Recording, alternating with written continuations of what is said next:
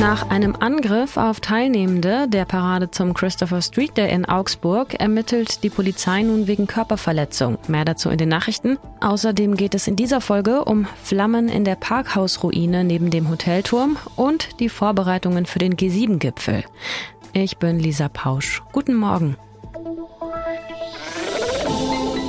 Nachrichtenwecker, der News-Podcast der Augsburger Allgemeinen. Vielleicht habt ihr gestern Abend die Rauchwolke gesehen. In den frühen Abendstunden, so gegen 19 Uhr, hat es gestern in der Parkhausruine neben dem Augsburger Hotelturm gebrannt. Dort war Müll in Brand geraten, und zwar in dem oberen Teil des Gebäudes, das ohnehin abgerissen werden soll. Noch ist die Brandursache unklar, doch nach dem Hinweis eines Zeugen setzte die Polizei eine Gruppe Jugendlicher an der Straßenbahnhaltestelle am Kongress am Park fest. Sie sollen kurz vor dem Brand auf dem Dach der Ruine gewesen und dann recht schnell wieder verschwunden verschwunden sein. Ob sie wirklich was mit dem Feuer zu tun haben, ist aber nicht sicher. Das leerstehende Parkhaus ist auch so ein Treffpunkt für Jugendliche. Die Feuerwehr rückte mit Löschzügen aus der Haupt- und der Südwache an und konnte das Feuer relativ schnell wieder löschen. Nach dem Christopher Street Day, der am Wochenende in Augsburg stattgefunden hat, ermittelt die Polizei nun wegen Körperverletzung. Über 3000 Menschen waren am Samstag in einer bunten Parade durch die Innenstadt gezogen, als Zeichen für die Akzeptanz und die Sichtbarkeit sexueller und geschlechtlicher Vielfalt. Doch im Nachgang der Parade berichtete der Verein CSD Augsburg über seinen Instagram-Kanal von Angriffen auf zwei queere Personen. Und zwar gegen 16.30 Uhr soll am Rande des Königsplatz eine größere Gruppe von acht bis zehn Menschen, überwiegend Männern, TeilnehmerInnen der Parade beleidigt, bedrängt und Regenbogenflaggen zerrissen haben. Mindestens zwei Personen sollen verprügelt und getreten worden sein, als sie bereits am Boden lagen. Sie seien daraufhin ins Krankenhaus gekommen. Die Sozialfraktion im Stadtrat verurteilte die Vorfälle. Sie machten deutlich, warum es den CSD, die tägliche Aufklärungsarbeit und konsequente Solidarität mit queeren Menschen brauche. Die Hintergründe der Angriffe sind noch unklar. Als Zeichen gegen queerfeindliche Gewalt will der CSD Augsburg nun am Samstag ab 12 Uhr eine Kundgebung am Königsplatz abhalten.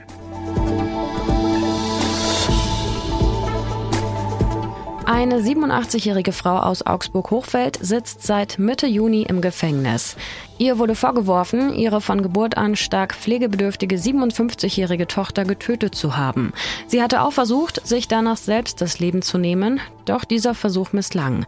Der Fall um die 87-jährige hatte für einige Schlagzeilen gesorgt. Auch in der Nachbarschaft hatten viele Menschen Mitgefühl mit der Frau. In Hochfeld kennen viele die Seniorin, die selbst in hohem Alter ihre Tochter noch im Rollstuhl umhergeschoben hat. Jetzt hat ein Ermittlungsrichter den Haftbefehl gegen die 87-Jährige aufgehoben. Ihre Anwältin hatte die Haftprüfung beantragt. Für sie war die Tat juristisch gesehen kein Totschlag, sondern eine Tötung auf Verlangen. Auch die Staatsanwaltschaft ist zu einem ähnlichen Schluss gekommen.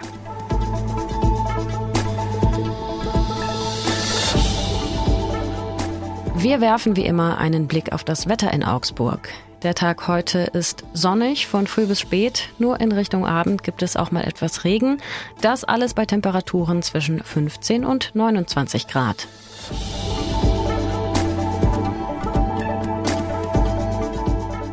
Ab Sonntag findet im Schloss Elmau der G7-Gipfel statt. Das Schloss ist ein Fünf-Sterne-Hotel oberhalb der Ortschaft Kleis im Wettersteingebirge. Doch schon seit Wochen laufen die Vorbereitungen zu dem groß angelegten Sicherheitskonzept. Es ist der größte Polizeieinsatz der vergangenen Jahre in Bayern. Mein Kollege Jonathan Lindenmeier weiß mehr dazu. Hi Jonathan. Hallo Lisa. Gib uns doch mal einen Überblick. Was passiert da gerade alles im Vorfeld auf Schloss Elmau? Also da sind ja sieben der mächtigsten Männer zu Gast in Bayern. Und wenn ich Männer sage, dann ist das nicht einfach nicht gegendert, sondern es sind tatsächlich nur Männer. Ähm, und das bedeutet natürlich für die Polizei in Bayern massive Vorbereitungen, die die da leisten müssen. Das sind über 18.000 Polizistinnen und Polizisten im Einsatz. Die Straßen müssen gesperrt werden, die Grenzen müssen kontrolliert werden, der Luftraum muss kontrolliert werden. Und das bedeutet natürlich einen riesigen Aufwand für die Beamtinnen und Beamten. Jetzt haben im Vorfeld aber zum Beispiel in der Nacht auf Mittwoch Busse gebrannt in München und es gab auch andere kleinere Vorfälle. Was war da denn los? Also in der Nacht auf Mittwoch standen äh, Polizeiautos in München in Brand, insgesamt acht. Es ist noch nicht hundertprozentig geklärt, wer dahinter steckt oder ob es in Zusammenhang mit dem G7-Gipfel steckt. Nachdem das aber Einsatzkräfte waren, die eben für G7 dort stationiert waren, ist das relativ wahrscheinlich, sagt die Polizei. Und ähm, zuvor haben auch schon, wurden auch schon äh, Stromkästen bei Schloss Elmau manipuliert, was wohl auch ein erhebliches Risiko dargestellt hat.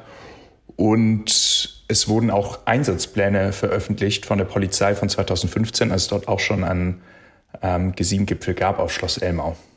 Aber die Sicherheitslage ist wahrscheinlich gesichert, wird kommuniziert, oder? Ist auch so. Also sowohl die Innenministerin, also der bayerische Innenminister, als auch die Polizei sagen, dass die Lage sicher ist, aber ähm, so eine gewisse Verunsicherung durch die Vorfälle der letzten Tage ist schon zu spüren. Also ein Polizist hat auch erzählt, dass er sich nicht erinnern kann, dass es jemals so einen großen Brandanschlag jetzt auf äh, Polizeiautos in Bayern gegeben hätte. Zumindest nicht in seiner Erinnerung, obwohl es immer wieder vorkommt, dass auch Polizeiautos angegriffen werden. Der ukrainische Präsident Volodymyr Zelensky wird ja auch vor Ort sein. Gibt es da nochmal besondere Sicherheitsbestimmungen? Inwieweit da jetzt ähm, extra Sicherheitsbestimmungen äh, ergriffen wurden, weiß ich tatsächlich nicht. Ich glaube, dass es wahrscheinlich schon irgendwie eine Rolle gespielt hat, aber grundsätzlich, ich glaube, dadurch, dass da ohnehin die mächtigsten Menschen der Welt zusammenkommen, ähm, macht das jetzt, glaube ich, gar nicht so den Riesenunterschied. Zumindest hat die Polizei das jetzt nicht so kommuniziert es ist wahrscheinlich eh sowieso alles auf 100 Prozent, was an Sicherheit geht. Hm. Was sind denn für Demonstrationen geplant? Also momentan sind 17 Demonstrationen, wollen sich anmelden lassen. Bisher sind, glaube ich, drei oder vier zugelassen. Ähm, es gibt pazifistische Demonstrationen, die gegen äh, Waffenlieferungen demonstrieren.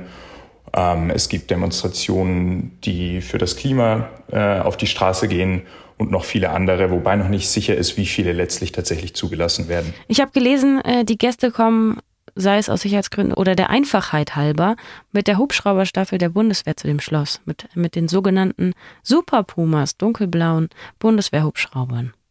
Genau, ja, alle außer die äh, Amerikaner, glaube ich, weil die den deutschen Hubschraubern anscheinend nicht vertrauen und äh, mit ihrem eigenen Gefährt anreisen. Interessant.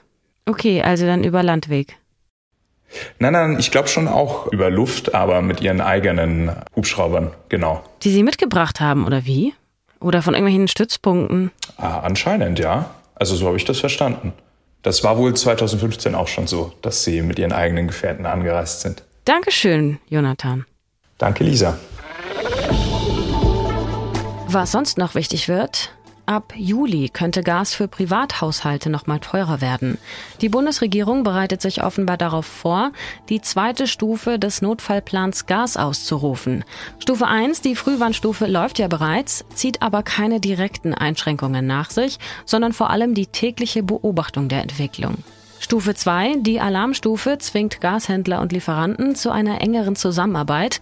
Das heißt, sie müssen alles tun, um Gas zu besorgen. Die höhere Nachfrage treibt dann die Preise weiter in die Höhe und sollte dann auch noch die dritte Stufe, die Notfallstufe, verkündet werden, würde der Staat per Verordnung die Dinge selbst in die Hand nehmen und in den Markt eingreifen.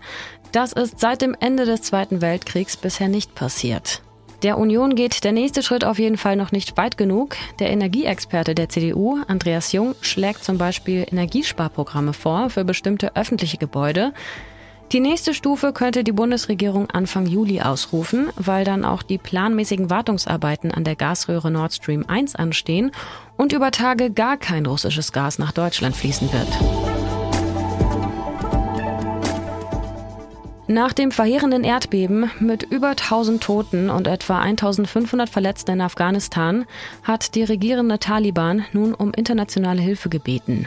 Deutschland hatte schon zuvor zugesichert, sich zu beteiligen. Regierungssprecher Hebestreit sagte in Berlin, auch wenn Deutschland das Taliban-Regime in Kabul nicht anerkenne, werde man das Land dennoch weiter unterstützen.